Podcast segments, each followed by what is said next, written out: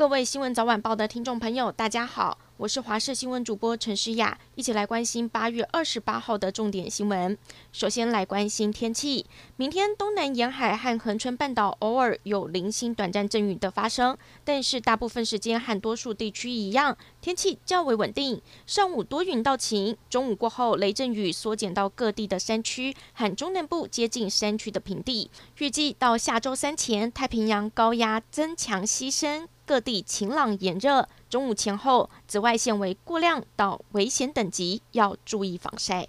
国内疫情连续两天加零，不过境外一入还是有六人，其中四人还都打过疫苗，而且间隔十四天。罗毅军表示，他们确定都是突破性感染。而明天开放第七期疫苗的预约，打的是 AZ。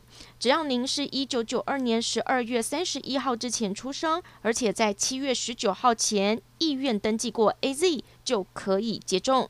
今天下午两点开始，公费疫苗预约平台也新增了 BNT 的选项，让民众勾选意愿。不过，涌入了大批的民众网页一度宕机，也有人好不容易登记系统，却发现没办法加选 BNT。指挥官陈时中回应，目前只有没有接种过疫苗，而且不在第七轮名单中的民众，才能勾选 BNT 选项。板桥大远百今天临时停业一天，新北市长侯友谊证实。板桥大圆柏一名员工昨天上午到江翠筛检站做快筛，当下快筛是阴性，但是今天上午 PCR 报告是阳性，CT 值三十一，比较不具有传染性。而根据意调，这名职员最后上班日是八月二十六号，已经要求大圆柏所有员工快筛阴性才能恢复营业。目前员工总数大约一千五百人左右，都到医院进行快筛。台电表示，离岸一期风电工程，二十一座风机先后在今年五月完成风机阵列海缆埋设，六月完成所有二十一部风机吊装，并在昨天全部完成初始并联，将持续进行试运转。完成测试之后，会接受调度，加入供电的行列。风机总装置一年平均可以发出大约三点六亿度电，大约可以供给将近九万家户一年的用电量。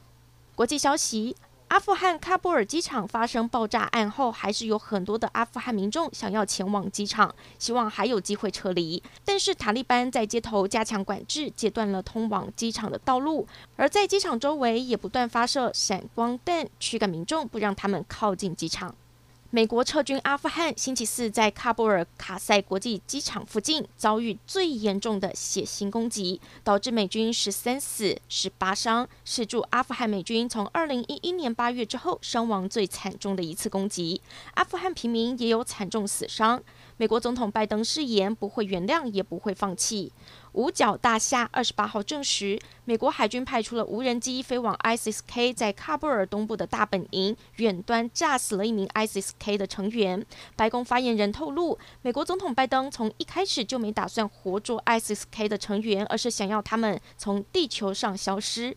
而这名遭到美军歼灭的 ISIS-K 成员，在组织内负责筹划攻击行动。外媒更报道，他在被美军炸炸死之前，还在计划下一波的恐怖攻击。